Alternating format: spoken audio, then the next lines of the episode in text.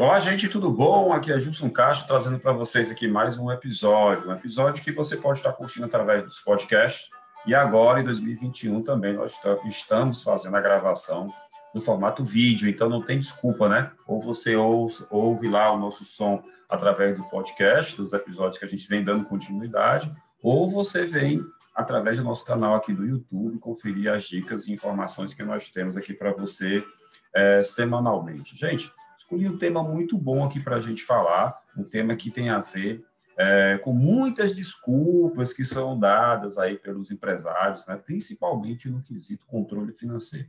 A gente sabe né, que o controle financeiro, ou a falta de um controle financeiro, é crucial para o desenvolvimento, é, para o crescimento das empresas, é, para a vida saudável que ela possa ter é, a partir da adoção desse, dessa prática tão salutar que é o controle financeiro das empresas. Então, é, eu listei aqui algumas desculpas que são muito utilizadas. Por exemplo, desculpas e motivos, né, para que não tenha, para que não se tenha esse controle financeiro por parte das empresas. O que é, que é muito comum a gente encontrar nas empresas como, como problema, né? Vamos lá. Primeira coisa, confundir finanças empresariais com finanças pessoais. Gente, esse é o maior problema que eu encontro, não só eu, mas a maioria dos contadores encontram dentro das empresas. Né? É quando o empresário facilmente, sutilmente, ele confunde o que é dinheiro da empresa e o que é dinheiro dele. Né? E isso é comum de acontecer. Por que, que isso ocorre? Né? Porque eu não, justamente, primeiro, não tem nenhum tipo de controle financeiro, não se sabe onde termina a empresa e começa o sócio e vice-versa. O próprio dono do negócio ele fica inventando aí desculpas para não ter esse controle e isso vai muitas vezes corroendo a, a pouca lucratividade da empresa. Ele vai ali colocando a, a saúde financeira da empresa é, em risco. E o contrário também ocorre, porque o empresário tira o dinheiro sem poder da empresa, Logo em seguida, a empresa precisa de dinheiro e às vezes a empresa não está com um nome comprometido. Aí o que, é que ele faz? Faz um financiamento, um empréstimo no nome dele e bota o dinheiro na empresa. Então você vai ter aí a, a transição constante, né? o fluxo constante de dinheiro saindo da empresa, indo para o sócio, saindo do sócio, indo para a empresa. E isso vira um ciclo vicioso, infinito de transações e no final todos saem perdendo. Não só o empresário, como também a empresa. Então, como, como resolver isso, Gilson? Né? Isso a gente vai comentar aqui nesse vídeo e nesse nosso novo episódio aqui de podcast, para que você possa se conscientizar e realmente parar e dizer assim, não, realmente eu preciso implantar algum tipo de controle e, principalmente, eu preciso definir quanto a empresa pode me pagar é, mensalmente para que eu possa arcar com os meus compromissos e eu, como dono do negócio, consiga sobreviver. Agora, entenda, não é quanto eu quero receber, é quanto a empresa pode me pagar. Tá? Isso é muito importante a gente entender. Porque às vezes eu posso querer tirar 50 mil reais da minha empresa, mas a empresa não tem essa capacidade de me pagar 50 mil reais. Ela tem capacidade de me pagar 2 mil reais. E eu vou viver com 2 mil reais, Gilson, né? Você que é empresário pode estar me perguntando. Não, não quero isso. Mas muitas vezes, ser empresário significa não tirar nenhum valor da empresa. Muitas vezes, ser empresário significa ter que colocar dinheiro na empresa em determinadas situações. Então, ou você passa a ter um controle rígido financeiro das finanças da sua empresa, para não se misturar com as suas finanças, ou você vai ter esse fluxo contínuo, né, infinito de dinheiro entrando e saindo da empresa, entrando e saindo da sua conta pessoa física. Então, uma das coisas que mais é, dificulta o controle financeiro da empresa é confundir né, finanças pessoais com finanças empresariais. Existe também um outro ponto que eu quero trazer para você aqui, que é a falta de controle nas compras.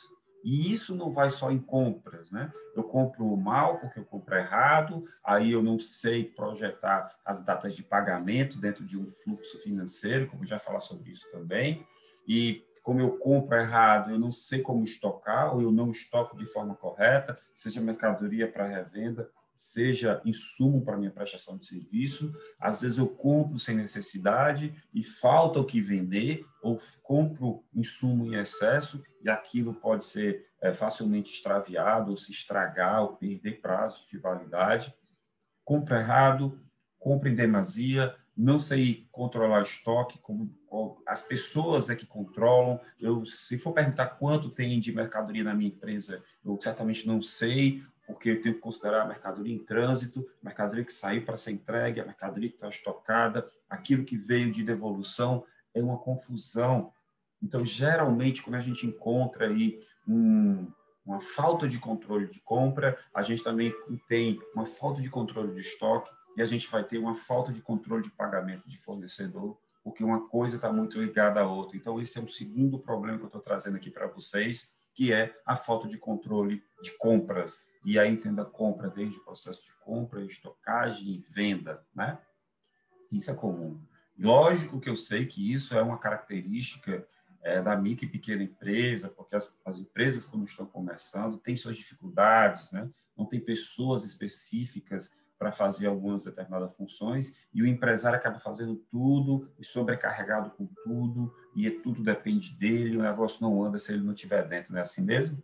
É, meu amigo, eu sei. Eu também tenho uma pequena empresa, eu também é, é, é dou consultoria para pequenos empresários, eu conheço a sua dor de perto e eu sei que o negócio é complicado, mas nós temos que ter é, é, disciplina para organizar algumas coisas da nossa empresa. Ou você faz isso, você se disciplina a passar a fazer isso, ou você contrata alguém ou terceiriza com alguém para fazer isso. Né? E um outro problema sério que nós temos, já falamos aqui, através de outros podcasts, através de textos que eu escrevo, coloco lá no blog da gestão contábil, um outro problema sério que a gente tem aqui é não projetar as finanças da empresa. E o que eu chamo de não projetar, Gilson, o que é isso, né? Eu chamo de não controlar realmente tudo que eu tenho a pagar, tudo que eu tenho a receber, né? Os compromissos de curto prazo, de longo prazo, as despesas fixas, as despesas variáveis, né? É, o controle do, do que que está é, sobrando na minha conta, que poderia estar investido, bem que seja por um curto período de tempo, né? as reservas que eu preciso fazer para pagar a folha de pagamento no final do mês, ou décimo terceiro no final do ano, né? tudo isso é muito importante. Né?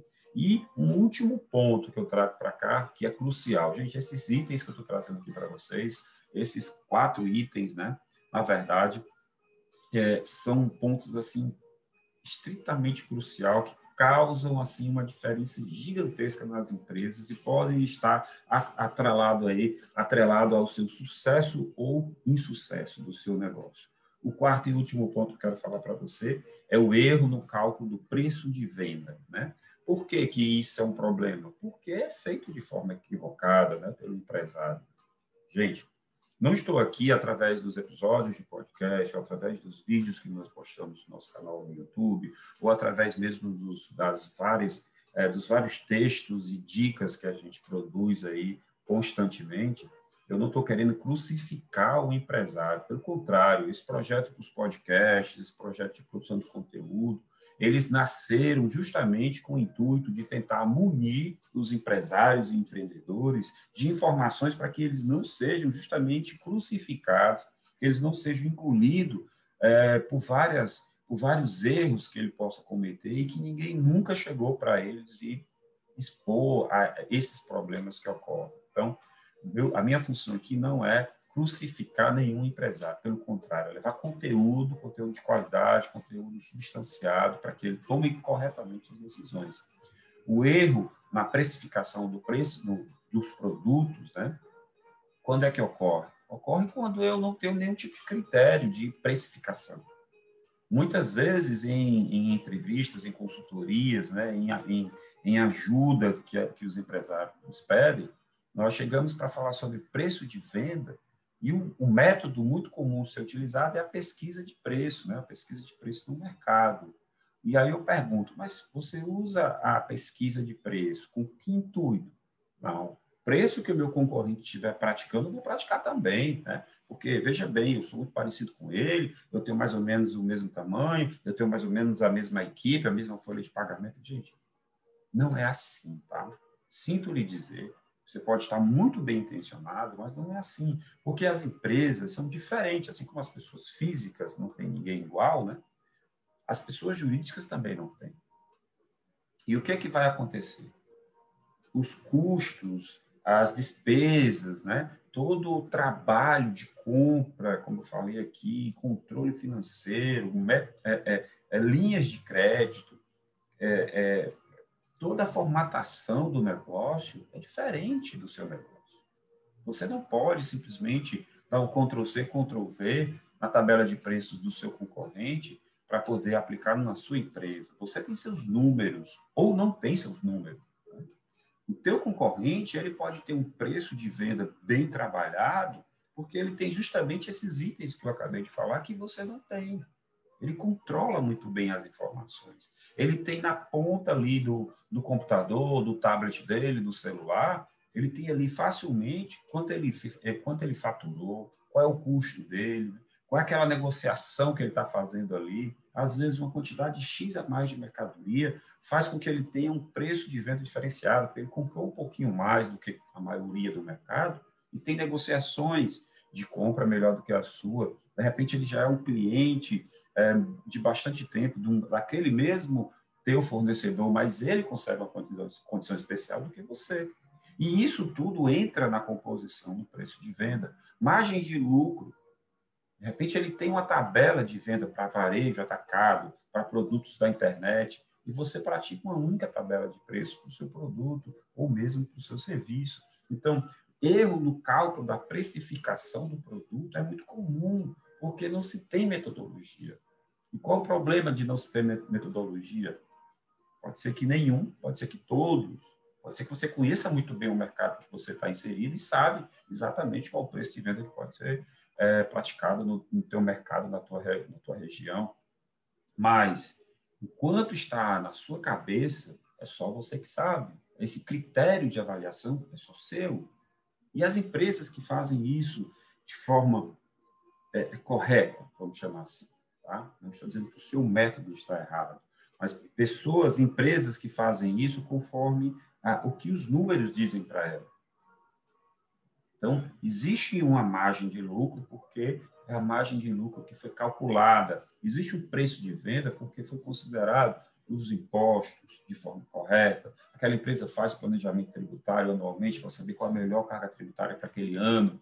As empresas elas fazem um fluxo de pagamento, elas constituem provisionamento para pagar algumas, é, algumas obrigações e até mesmo faz planejamento para expansão elas conseguem estudar mercado, elas conseguem precificar. Tudo isso, gente, é informação. Tudo isso são dados importantes que o empresário precisa ter para tomar decisão. Não é só eu acho que vai chover e aí sai de casa com guarda-chuva. Não é no achismo, não é no achômetro, né? A gente tem que ter substanciado em alguma coisa. E chegando onde a gente quer chegar. Muitas vezes esses controles, né, de precificação, é, de, de, implantação de um fluxo de caixa, de um controle financeiro, né, de, de tomada de decisão em cima de, de, de dados e informações corretas, elas não são possíveis de serem executadas, por quê? Porque muitas vezes o empresário está envolvido com outras coisas que não seja a escrituração, digamos assim, a anotação de tudo que entra e sai da empresa, aquela, aquele registro que precisa ser feito, para que, foi aquele cheque? Para que, que foi aquele pagamento? Por que, que quando é que o boleto vence? Por que, que chegou a nota não chegou o boleto? Por que chegou o boleto não tem a nota? E vários outros questionamentos. Hoje, no mercado, você já pode terceirizar todo esse controle financeiro em outras áreas do seu negócio. Você vai encontrar um termo muito falado por muitas pessoas, que é o BPO financeiro. BPO financeiro é justamente isso, é uma terceirização da tua área financeira, que vai possibilitar que você é, se concentre em outras tomadas de decisões que não seja a tomada de decisão voltada para querer é, é, controlar suas finanças, voltada para aquela aquele trabalho que precisa ser feito de organização do seu negócio, de, de escriturar, de anotar, de saber o custo, o gasto do seu negócio. Hoje, isso é uma ferramenta bastante utilizada, e aí vem aquelas, aquela pulga atrás da orelha, né? Gilson, isso dá certo mesmo? É, é confiável fazer isso? Eu colocar toda a minha vida, a vida da minha empresa na mão de uma pessoa desconhecida? Gente, hoje existem ferramentas, né? e técnicas no mercado que garante que o controle financeiro seja melhor executado por essas empresas que fazem BPO financeiro, que é a terceirização da área financeira da sua empresa, muito melhor do que se isso rodasse dentro da sua empresa e do seu lado ou que você mesmo fizesse. Entenda, na nossa concepção, o empresário é para estar envolvido é, com a sobrevivência do negócio, ele é para estar envolvido com o negócio, ele é para estar dando uma atenção maior ao cliente para fidelizar o cliente, conquista de novos mercados. Controle financeiro nem sempre é, é, é, é ideal ser executado por qualquer pessoa, ou mesmo pelo dono do negócio. Então, hoje, o negócio funciona da seguinte forma: você vai informar aos seus fornecedores né, que, a partir de hoje, existe um departamento financeiro na sua empresa. Tudo que é nota e boleto vão migrar para esse local. Assim como você vai criar nas contas bancárias um usuário para consulta, né? Para consulta e, no máximo, entrada de dados. Nunca saque, transferência, pagamento. Isso é feito, continua sendo feito por alguém na empresa, mas a terceirização ela vai colocar tudo em dias, organizar em sistemas, que não precisa ser um sistema que está dentro da sua empresa.